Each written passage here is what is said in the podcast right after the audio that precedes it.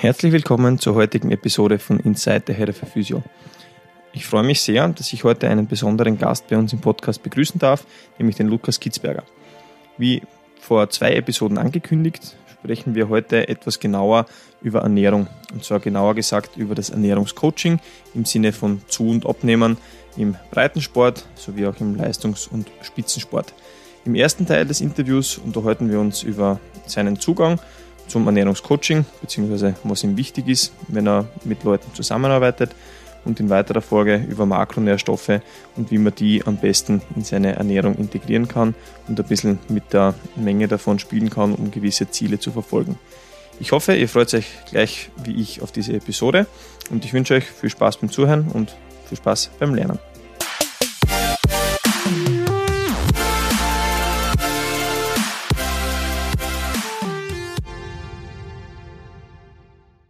Hi Luki, es freut mich, dass du dir heute die Zeit genommen hast, dass du bei, bei unserem Podcast einmal kurz reinschaust und dass du mir Rede und Antwort bezüglich ähm, Ernährung und Ernährungscoaching stehst.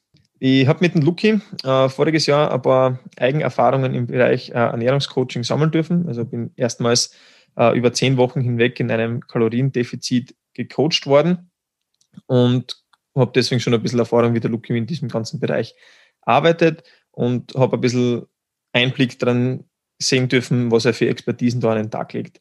Und deswegen war er für mich, ähm, dadurch, dass er mit Breitensportlern und aber auch äh, Leistungs- und Spitzensportlern auch im Ernährungsthema zusammenarbeitet, äh, ein logischer Interviewpartner, um ein paar äh, konkrete Fragen noch klären zu können. Aber vielleicht stellst du einfach mal kurz selber vor, Luki, was du so machst, was dein Zugang zu Ernährung und zum Ernährungscoaching ist. Dann kennen sie unsere Zuhörer ein bisschen besser aus. Ja, vielen Dank fürs Intro. Ähm, kurz zu mir, Vorstellen ist wahrscheinlich immer das Schwierigste von so einem Part.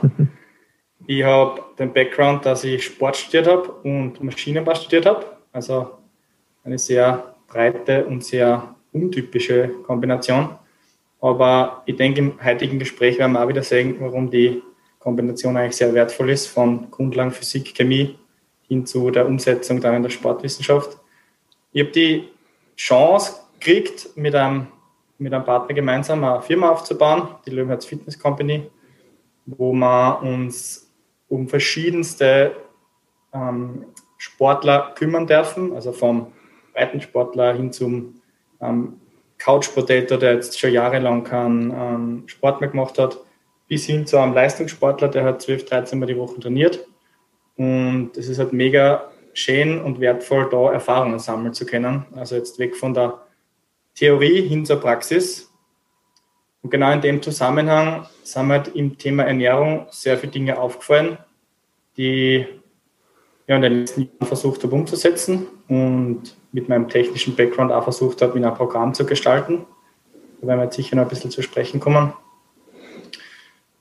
Ja, und genau mit dem Programm versuche ich halt, Sportler kennenzulernen, Dinge herauszufinden, wie es einer mit der Ernährung geht, was sind so für Vorlieben, wie können wir vielleicht äh, ähm, Fortschritte kontrollieren? Wie können wir schauen, dass die Ernährung überhaupt passt? Also da gibt es einige Stellschrauben, die ich so für mich entwickelt habe, die sehr gut funktionieren und mittlerweile noch 50, ich würde mal sagen, über 50 Personen, die da in dem Programm schon drinnen waren, habe ich recht gute Ergebnisse mittlerweile und traue mir zu sagen, dass genau das das Wichtige ist von der Theorie, die man überall lernt, von Kalorien, Makros, ähm, die Ernährungspyramiden, wann sollte man was essen, hinzu, wie setze ich das wirklich in der Praxis dann um? Also wie schaffe ich es, dass der Coach den Sportlern was beibringt im Sinne von, welche Lebensmittel machen für mich jetzt wirklich Sinn und nicht nur allgemein bla bla.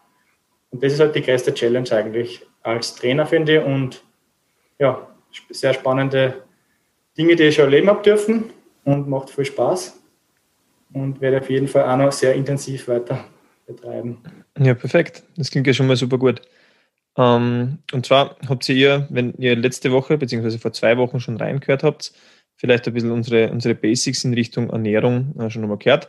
Äh, und das, was wir mit dem Luki heute besprechen, sollte euch vielleicht dann ein bisschen bei der Umsetzung helfen, beziehungsweise wenn ihr es dann genauer wissen wollt, wenn wir euch da noch zum, zum Schluss noch sagen, wie ihr mit dem Luki in Kontakt treten könnt, damit ihr euch vielleicht einmal so ein One-on-One-Coaching anschauen könnt und ein bisschen mehr über euch selber äh, erfahren könnt. Ähm, jetzt, wenn du von, von ein paar gewissen Stellschrauben auch in gewisse Richtungen redest, ähm, was sind denn so die größten Zielsetzungen, die du in deinem Ernährungscoaching mit deinen, äh, mit deinen Trainees oder mit deinen Zucoachenden verfolgst? Ich würde mal sagen, dass die größte Stellschraube ist einmal Gefühl für die Ernährung zu finden. Dass einmal die Leute lernen, welche Inhaltsstoffe sind jetzt in dem Nahrungsmittel oder in der Mahlzeit in wirklich drinnen. Dass man einfach einmal versteht, wo ist jetzt ein Kohlenhydrat drin, wo ist ein Fett drin, wo ist ein Eiweiß drin. Und Größenordnungen schätzen lernen.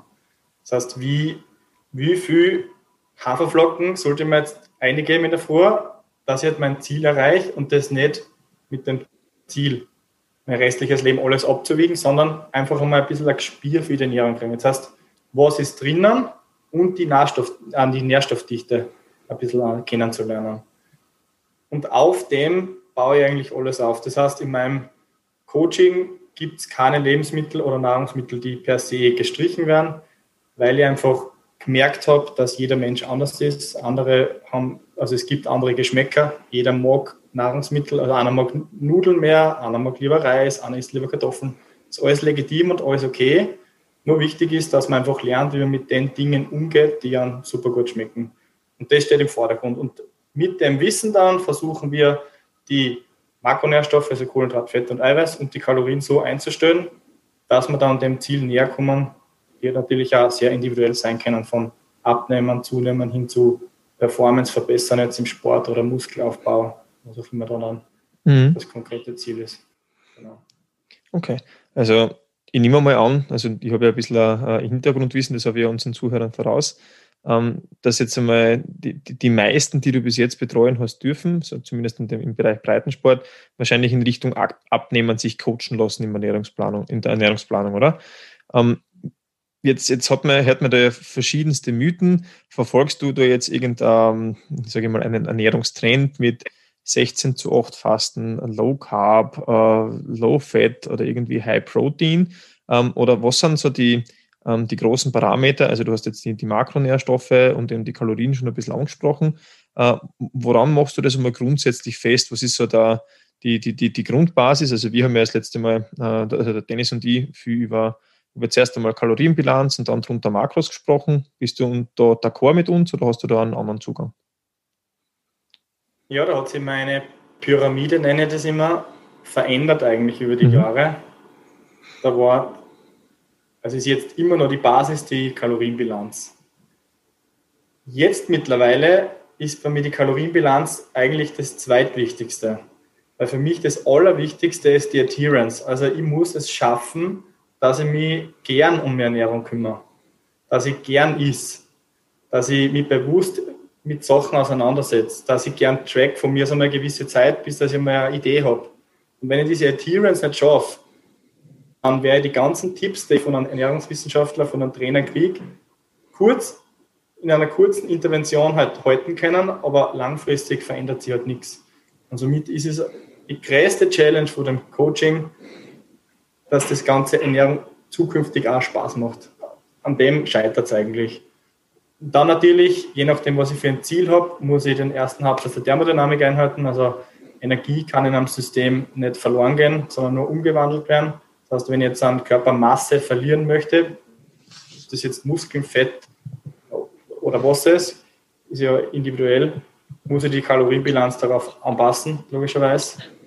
Dann die Makronährstoffe müssen sitzen, das heißt, wie viel Fett, Eiweiß, Kohlenhydrat, weil die bestimmen mir, warum oder besser gesagt, warum das, das Gewicht auf der Waage anders ist. Ist das jetzt, weil Fett verloren ist oder ist das, weil Muskelmasse verloren wird? Das können wir mit dem Eiweiß zum Beispiel recht, recht gut regulieren. Und dann ist wichtig, dass wir die Mikronährstoffe einhalten, weil nur wenn wir gesund sind, können wir auch trainieren, können wir uns auch um die Ernährung kümmern. Und dementsprechend geht das eigentlich mit einher. Und dann kommen erst ähm, Timing ums Training, also was ist hier rund ums Training und äh, abschließend dann, wenn ich halt die ganzen Vorgaben nicht schaffe, dann macht es eigentlich erst Sinn, dass man sich über Supplements Gedanken macht. Mhm. Und die Pyramide verändert sich jetzt, was ich für ein Ziel habe, logischerweise. Mhm. Also mhm. es gibt Personen, die Profisportler sind, Profi-Austauschsportler, die, da schaut die Pyramide anders aus, als jetzt bei einem, der keinen Sport macht beispielsweise und jetzt einfach wieder 10 Kilo abnehmen möchte. Okay. Für mich ist nur wichtig, wenn ich Personen kriege, die jetzt äh, noch, noch keinen Sport machen, dass ich immer zuerst anfange, an der Ernährung zu arbeiten, also dass man einfach einmal lernt, wo was drin ist, wie ich schon besprochen habe, mhm. und danach so schnell wie möglich aber Training ins Leben integrieren, weil nur so können wir langfristig ähm, Anpassungen erzeugen, die wir dann auch fürs restliche Leben halten können. Ja, cool. Somit ich eigentlich vorrangig mit Sportler, weil das halt mein Ansatz auch ist. Gesundheit, mhm. Gesundheit und da gehört halt mehr Sport dazu. Mhm. Ja, super schön. Ähm, jetzt hast du äh, ein paar große Brocken eigentlich ausgehauen, über die man ja einzeln wahrscheinlich ja immer relativ lang diskutieren kann. Äh, vielleicht versuchen wir die einfach einmal so, so nacheinander einfach ein bisschen zu, äh, zu zerklauben. Äh, wir haben ja auf Instagram auch ein bisschen über äh, also so eine kleine Fragerunde gemacht und da sind ein paar Fragen gekommen. Ähm, und vielleicht passt die, ähm, die, die, die erste Frage so zum, zum ersten großen Punkt, zur Adherence. Also wie, wie wichtig oder welchen Stellenwert hat ein intuitives Essen für dich? Ja? Ähm, wenn wir das jetzt äh, vor, vor allem auch richtig interpretieren. Äh, und vielleicht im Umgekehrten, wenn du jetzt davon sprichst, ähm, dass die Adherence das Wichtigste ist, äh, wie versuchst du da in der, in der Ernährungsplanung oder in das Coaching zu integrieren? Also wir haben jetzt schon ein bisschen gehört, du versuchst die, die Leute einfach zu sensibilisieren, ja, also dass sie mal ein bisschen ein Gefühl kriegen. Ähm, aber hast du da so ein paar, ein paar eigene Parameter, irgendwelche Ziele, die du erhebst oder ist das einfach individuell verschieden? Ja, intuitives Essen, da gibt es ja verschiedene, äh, da kennt man jetzt verschiedene Sachen darunter verstehen. Ich glaube, viel meinen da damit, wenn jetzt der Körper sagt, ich habe Gustav süß, dann ist süß. Mhm. Und von dem bin ich eigentlich ein bisschen weggekommen, weil durch Training hochintensives Ausdauertraining beispielsweise, kann ich so Booster auf süß hervorrufen. Ist aber nicht zwangsläufig so, weil ich jetzt unbedingt meine Kohlenhydratreserven aufs allerletzte reduziert habe, sondern ich habe ja einen, einen Stress induziert und der Körper möchte sich dann halt wieder anpassen. Meistens glaubt man aber, ja, ich habe jetzt Gustav Süß und ich habe jetzt eine Packung, weiß ich nicht, oder ich habe jetzt fünf Bananen runter und das ist halt von der Kohlenhydratmenge viel zu viel, als ich eigentlich verbraucht habe. Das heißt, da wiederum Größenordnungen einmal ein bisschen kennenlernen. Wie viel Gramm Kohlenhydrat habe ich jetzt wirklich in der Belastung verbraucht? Und dementsprechend weiß ich auch, was ich dann wieder zuführen muss. Mhm.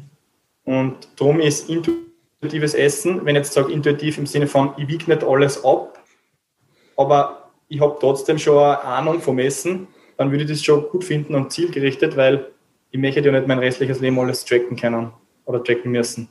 Das heißt, ja, unbedingt schauen, dass ich am Anfang einmal ein Gefühl kriege und dann intuitiv essen im Sinne von, ich muss nicht immer alles abwägen, weil ich weiß ja, was ich oder ist. Ich weiß mhm. die Größenordnungen, ich weiß, wo was drinnen ist. Und dementsprechend würde ich das jedenfalls im Vordergrund drucken. Mhm. Klingt auf jeden Fall nachvollziehbar. Äh, und die zweite Frage war dann, ähm, und das greift jetzt nicht ganz über, aber eben, äh, wie schaffst du das, diese, diese Adhärenz zu deiner, ja. zu deiner Ernährungsplanung äh, zu, unter Anfang garantieren wird man es nie kennen, aber einfach ein bisschen zu verbessern? Ja, das ist eben ein, ein ganz wichtiger Punkt. Ich möchte nämlich keine Lebensmittel aufzwingen.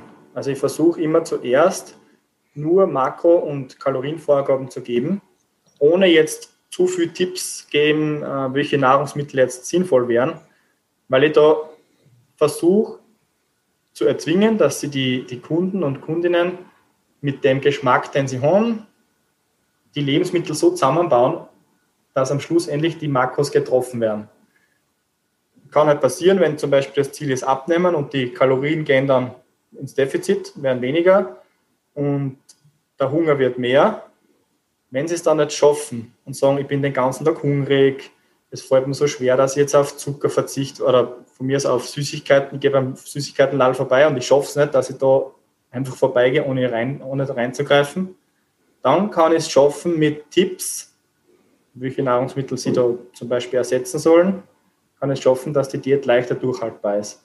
Aber ich möchte im Vorhinein nicht meinen Geschmack meinen Kunden aufzwingen. Ja? Also wir versuchen da miteinander dann gemeinsam einen Weg zu finden, wie man die Diät oder in dem Fall die Ernährungsform dann umsetzen können, dass es möglichst leicht funktioniert, beziehungsweise halt auch möglichst gut funktioniert am Ende des Tages. Mhm. Also mit, im Endeffekt willst du jetzt nicht quasi von, von 0 auf 100 gleich alles über den Haufen schmeißen, was der jemals gemacht hat, oder, oder halt einfach so, so eine Ad-Hoc-Diät einfach irgendwie starten, sondern halt einfach viel mit Verständnis und einfach, so wie du sagst, individuell auf die Person eingehen und von ein paar Sachen ein bisschen mehr, ein bisschen weniger, vielleicht ein paar Sachen, ein paar neue Sachen dazu nehmen, wenn es sein muss, aber halt einfach so, dass diese Person einfach in ihrer sage ich mal, Komfortzone so gut wie möglich bleiben kann. Es sei denn natürlich, es sind wahrscheinlich irgendwo grobe Schnitzer drin und die wird die Person wahrscheinlich selbst selber erkennen, wenn sie sich damit auseinandersetzt, nehmen wir mal an. Ne? Ja, genau. So, wenn ich da mittrack, dann fallen mir natürlich die hochkalorischen Lebensmittel auf und dann kann ich das ändern. Meistens ist es immer recht spannend, wenn ein Coaching bei mir startet, dann muss in der ersten Woche immer quasi blind alles mitgetrackt werden, was sie essen und trinken und gleichzeitig auch sie jeden Tag auf die Waage stellen, dass wir ein bisschen eine Idee haben, in welche Richtung das die Kalorien gehen. Und da feedbackt man, ich glaube, zu 99 Prozent der Leute, dass sie in der Woche schon nicht mehr das gegessen haben, was sie normal essen, weil sie einfach die Zahl am Handy schon sehen. Mhm. Auf einmal gingen die Kalorien nach oben und es wird das erste Mal bewusst sein, also es tritt erstes Mal Bewusstsein ein, was sie eigentlich essen. Und das ist halt spannend, mhm. da habe ich noch nicht einmal was gemacht und das Coaching mhm. läuft eigentlich schon. Mhm. mhm. Beziehungsweise sie ist auch am Gewichtsverlauf.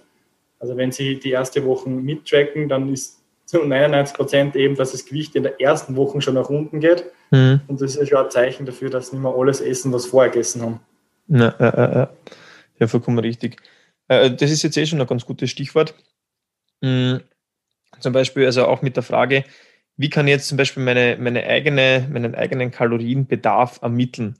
Wie machst du das? Du, errechnest du das ähm, oder machst du das jetzt eben mit einer Messung über eine Woche hinweg oder äh, machst du beides irgendwie ein bisschen, damit du das mal von Haus aus ungefähr abschätzen kannst? Wie, was ist da dein Zugang? Ja, die Kalorienmenge ist eigentlich eines der spannendsten Phänomene, finde ich, beim Coaching, weil es driftet unglaublich auseinander von Person zu Person. Da gibt es Mädels, die trainieren nichts, haben einen Verbrauch von 2000 Kalorien aufwärts. Und dann habe ich Mädels, die trainieren fünf, sechs Mal in der Woche und kommen gerade mit 1400 aus, beispielsweise. Gleich groß, gleich alt, gleiches Gewicht. Und das finde ich schon so spannend. Somit bin ich von den ganzen Rechnern weggekommen. Mhm. Also ich versuche mir vorher gar nicht in eine Richtung zu drucken, sondern ich starte mein Coaching immer mit, Sie müssen alles tracken, was Sie essen und trinken. Und wir schauen uns das Körpergewicht mit an. Meine Empfehlung ist, das immer zwei Wochen zu machen. So lange hat man meistens nicht Zeit. Jetzt habe ich mir da auch schon mit ein bisschen einem Computerprogramm versucht, da ähm, eine Zukunftsprognose zu kriegen. Das heißt, ich schaue mir zwar nur Wochen an, aber ich habe schon eine Idee, in welche Richtung das es geht, mit den Nahrungsmitteln, mit der Menge, wie sie halt essen. Mhm. Und dementsprechend kann ich schon nach einer Woche eine Richtung vorgehen. Mhm. Nichtsdestotrotz ist mein Coaching so aufgebaut, dass ich wöchentlich mir die Veränderung des Körpers anschaue und dementsprechend sehr, sehr schnell intervenieren kann, wenn was nicht passt hat. Also mein Coaching läuft nicht über zwei Monate, du kriegst jetzt eine Ernährungsvorgaben und du machst das jetzt zwei Monate durch, sondern wir hören uns einmal in der Woche. Da ziehe ich ganz genau, was du in der letzten Woche gemacht hast, was du gegessen hast, wie es da gegangen ist, wie war der Hunger, ähm, wie gut hast du trainiert. Und dann kann ich halt wirklich individuell anpassen, dass wir an unser Ziel kommen. Mhm. Und das ist halt so meine Einstellung, nicht nur zum Essen, sondern auch zum Training. Zufälle hasse ich. Also, der Luki ist ein, ein, kleiner Zollenfreak, wenn man das so sagen kann und darf. ja, ich muss Dinge vorgehen, ich muss das halt systematisch auch analysieren und dann kann ich halt zielgerichtet wieder Vorgaben treffen. Und so wie beim, beim Trainingscoaching halt auch nicht einen Trainingsplan für ein halbes Jahr vorgeben kann, so kann ich das halt beim Ernähren auch nicht. Mhm. Drum, äh, drum bin ich halt auch kein Fan von dem, von dem Kalorienrechner, weil man vergleicht sich da immer mit anderen Personen. Man mhm. Im Prinzip vergleicht man sich ja mit einem statistischen Mittel. Und das ist für mich ähnlich wie der Wiederholungsbereich für maximalen Muskelaufbau. Mhm. Da gibt es halt einen statistischen Mittelwert, der von 8 bis 12 ist. Das heißt aber nur lange, dass das für dich der perfekte Bereich ist, um Muskeln aufzubauen. Ja, ja. Du hast das halt bei der Ernährung auch. Da kann es dann sogar in die Richtung gehen, dass ich voll deprimiert bin, weil ich im Vergleich zu allen anderen viel weniger essen darf. Nur mhm. wichtig ist, das zu akzeptieren und dann zu lernen, wie ich damit umgehe. Weil wenn einer jetzt einen sehr guten Wirkungsgrad hat und von der Ernährung halt einfach 90 Prozent aufnimmt und beim anderen geht 50 Prozent hinten wieder nach draußen, dann muss ich einfach damit umgehen lernen. Da kann ich mich nicht selber manipulieren. Und da mhm. ist halt wichtig, das einmal zu erkennen, wie schaut das bei mir aus und wie gehe ich am besten damit um. Mhm. Genau. Okay, ja, das klingt auf jeden Fall voll spannend. Also, und das, das kann ich ja auch nur bestätigen, ne? vor allem in, der, in dem Testlauf, den wir damals machen haben dürfen. Äh, also ich bin jemand, der, der eher mehr Kalorien zu sich nimmt, wie äh, wahrscheinlich der, ich sage mal, der Otto-Normalverbraucher. ähm, und äh, das funktioniert aber für mich halt einfach super gut, was sicher nicht heißt, dass jetzt eben jeder so viel essen muss wie ich, äh, um, um zuzunehmen oder abzunehmen oder was auch immer, sondern dass man da halt einfach auf diese Individualitäten halt einfach sehr, sehr gut eingehen kann mit der Methode, wie du sie halt einfach praktizierst. Und klingt zumindest jetzt, wenn du es so beschreibst, auch, auch nicht, nicht großartig kompliziert, ne, sondern einfach auch gut umsetzbar. Ja, ähm, es ist einfach ein bisschen zeitaufwendig, ja. weil man muss sich halt wirklich dann reinversetzen und zu analysieren. Also ich muss mal anschauen, ob es funktioniert oder nicht. Mhm. mhm. Und natürlich auch immer Feedback einfordern. Also ich muss mhm. dann schauen, dass man über Kommunikation mit dem Athleten oder mit dem Kunden dann das Beste rausholt. Mhm. Das hätte ich ja nicht, wenn ich jetzt einen zwei Monats Ernährungsplan vorgebe, mhm. beispielsweise. Mhm. Voll.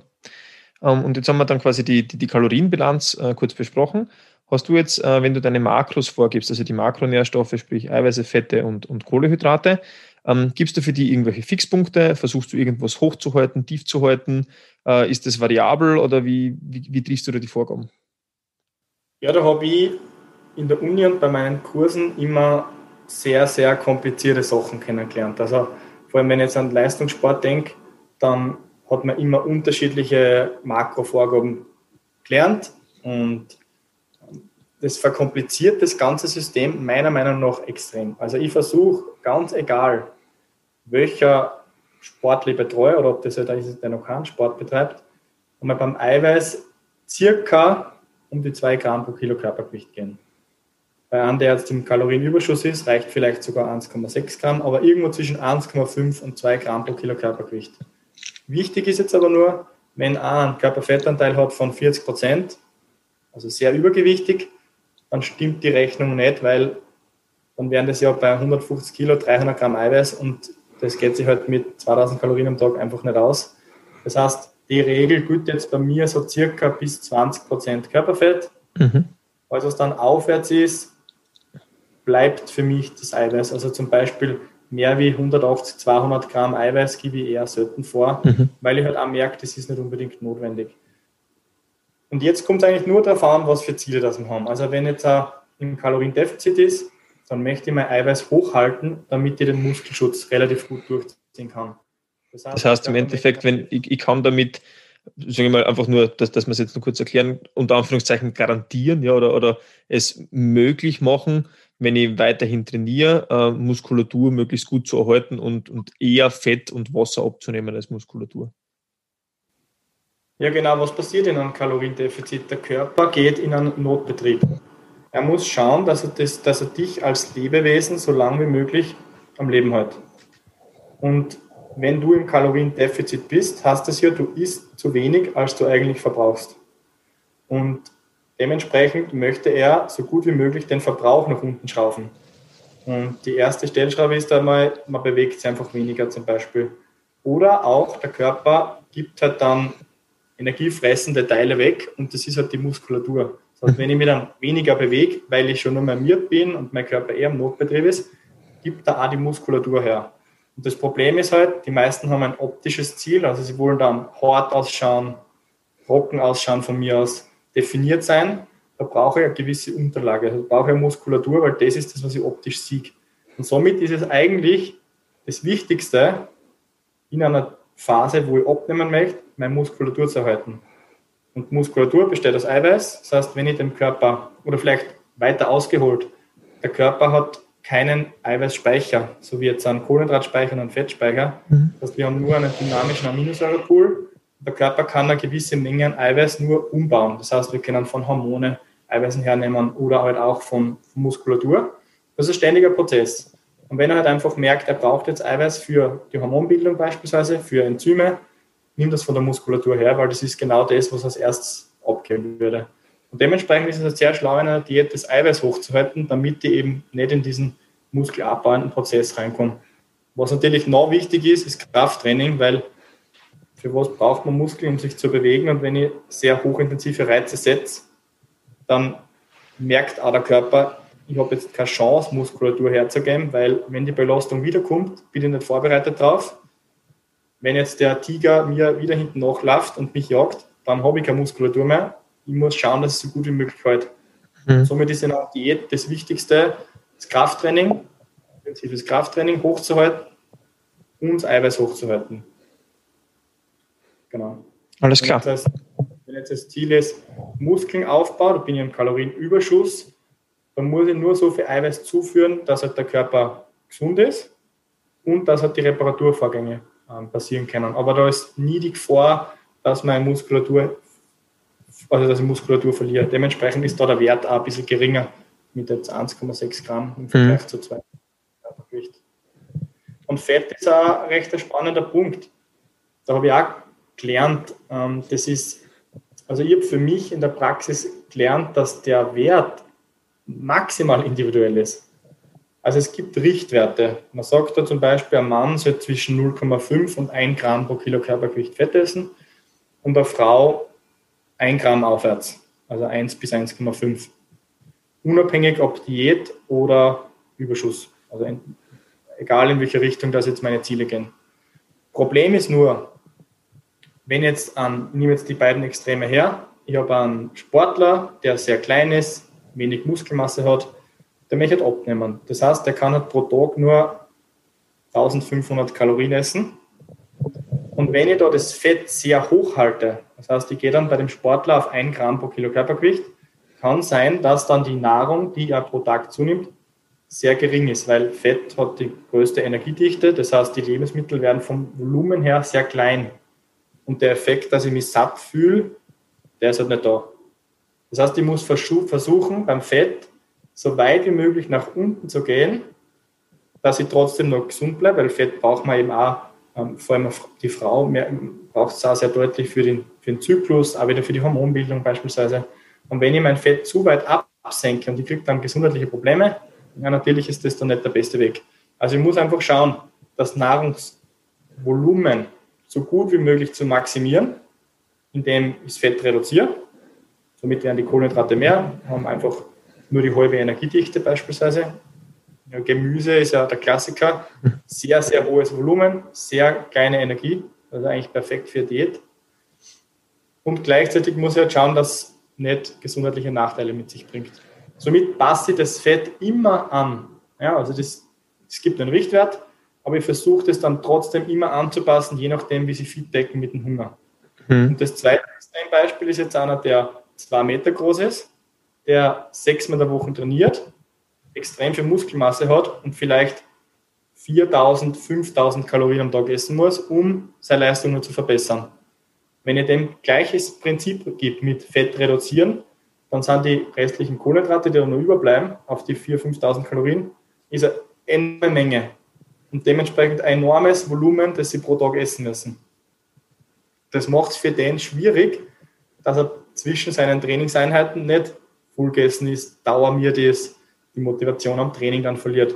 Das heißt, da muss ich da mit dem Fett nach oben und mit den Kohlenhydraten nach unten, damit ich es überhaupt schaffe, die hohe Energiemenge in meinen Tag, in meinen Körper zu bringen.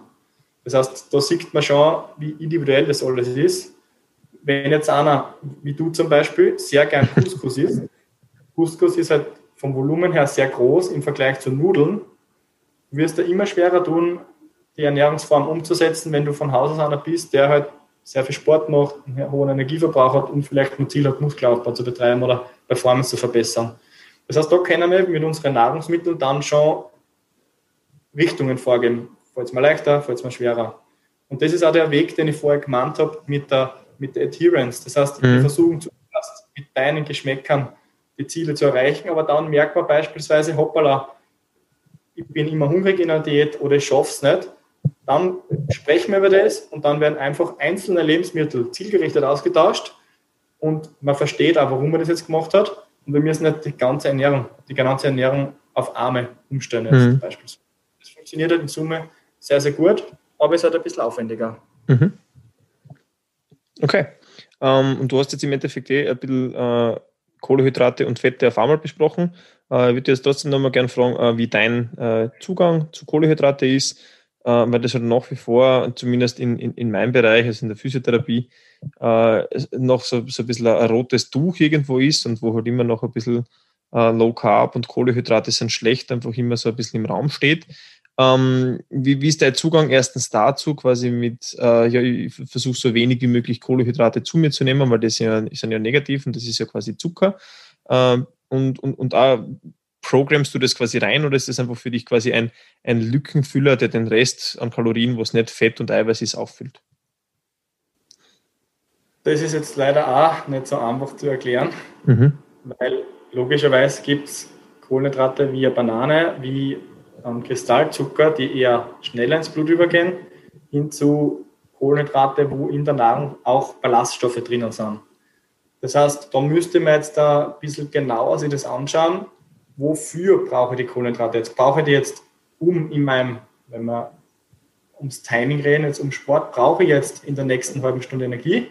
Mhm. Dann macht es Sinn, vielleicht eher Lebensmittel zu verwenden, die sehr schnell ins Blut übergehen. Wenn ich jetzt aber sage, Frühstück und am Vormittag sitze ich im Büro, macht es möglicherweise Sinn, andere Kohlenhydrate zu verwenden. Und ähm, ich versuche da auch im Coaching wieder nicht gezieltes vorzugeben, sondern wenn ich jetzt an einer Diät bin, möchte man ja die Diät so leicht wie möglich machen. Mhm. Das heißt, ich versuche Ballaststoffe, also den unver unverdaulichen Anteil von den Kohlenhydraten zu maximieren, weil Ballaststoffe nehmen im Körper an Volumen zu, die Verweildauer der Nahrung ist länger. Das heißt, ich tue mal wieder leichter, das Kaloriendefizit zu halten. Somit, wenn es heißt, ich bin sehr hungrig, schaue mir die Kohlenhydrate an, ich sehe, da sind nur schnelle Kohlenhydrate drin, probiere mal Vollkornprodukte, probiere vielleicht äh, als klassisches Beispiel an Leinsamen oder Kiersamen oder solche Dinge, die jetzt halt kalorisch vielleicht ein bisschen her sind, aber die als Ballaststoffe sehr gut die Verdauung reduzieren. Wenn ich jetzt aber wieder einen Sportler habe, der 4.000, 5.000 Kalorien am Tag essen muss, muss ich schauen, dass ich die Ballaststoffe ein bisschen nach unten druck, weil sonst ist wieder der gleiche Effekt wie vorher. Sie sind die ganze Zeit satt. Das heißt, von dem Gesichtspunkt her würde ich auch wieder keinen von diesen ähm, Kohlenhydraten verteufeln. Also sowohl die sehr schnellen Kohlenhydrate machen Sinn, wie auch die langsamen Kohlenhydrate. Ich muss nur wieder wissen, wie setze ich das am besten für mich ein. Mhm. Das heißt, sowohl, sowohl ähm, Kristallzucker wie auch Obst beispielsweise wirken ja im Körper ident. Das ist immer ein Monosaccharid und dementsprechend ist nichts besser oder schlechter. Obst hat halt den Vorteil, dass noch andere Inhaltsstoffe drinnen sind und nicht nur der Zucker. Das hat im Vorteil zum Kristallzucker ist, logischerweise. Aber vom Kohlenhydrat an sich ist da kein Unterschied. Und wenn man das einmal verstanden hat, wie das wirkt, merkt man auch, dass die Kohlenhydrate nicht das Böse von den Makronährstoffen ist. Das heißt, da mittlerweile gibt es ja schon unzählige Untersuchungen, die sagen, dass das Insulin, man hat ja früher immer über die Insulinsensitivität gesprochen, weiß man mittlerweile, dass das auch nicht den Stellenwert hat, beim, beim Abnehmen, wie man halt immer früher gedacht hat oder erzählt hat. Mhm. Das heißt, auch wenn, das Insulin hoch ist, als Reaktion von hohem Blutzucker, also man isst der Kohlenhydrat, die Kohlenhydrat, der Blutzucker steigt, also Kohlenhydrat geht ins Blut über, Blutzucker steigt und der Körper reagiert mit ähm, Gegenreaktion dazu ist uh, der Anstieg im Insulin, damit er dem Körper einfach signalisiert, Energie ist vorhanden, Zelle öffne dich, nimm die Energie auf. So hat man das immer vereinfacht dargestellt. Mittlerweile weiß man, dass da unzählige andere Prozesse im Körper ablaufen und wir können das nicht nur auf das Insulin reduzieren. Als einfacher Mythos, wer einmal kommt, ich darf am Abend keine Kohlenhydrate essen beispielsweise, also der ist halt gebastelt, den Mythos gibt es nicht mehr. Die Kalorienbilanz macht es aus. Also wenn ich zu wenn ich zu viel isst, ist ganz egal, ob ich das jetzt in der Früh um 6 oder am Abend um 24 Uhr ist, ich werde nicht abnehmen. Das heißt, da merkt man schon, die Kohlenhydrate sind nicht böse, wie man immer, oder nicht so böse, wie man immer gedacht hat. Und ähm, ja, also ja. von dem. Also ich glaube, ich, ja. glaub, es ist sehr gut, sehr gut zusammengefasst, also so wie du es jetzt einfach auch sagst. Ähm, es kommt halt immer ein bisschen darauf an, wofür ich das äh, verwenden will. Ob es auf der anderen Seite Eat, Eat for Performance, ähm, Essen zum Abnehmen oder zum Zunehmen ähm, oder in, in, welchen Bereichen auch immer. Also es kommt immer auf die Zielsetzung drauf an äh, welche, welches Nahrungsmittel äh, oder halt welche, welchen Makronährstoff ich jetzt verwende, wie es wahrscheinlich auch im Training auf die Übungsauswahl ankommt oder auf die, auf die Auswahl der Wiederholungsanzahlen. äh, wenn ich gewisse Ziele verfolge. Ne? Also man, so, so schwarz und weiß gibt es genau. im menschlichen Leben sowieso selten.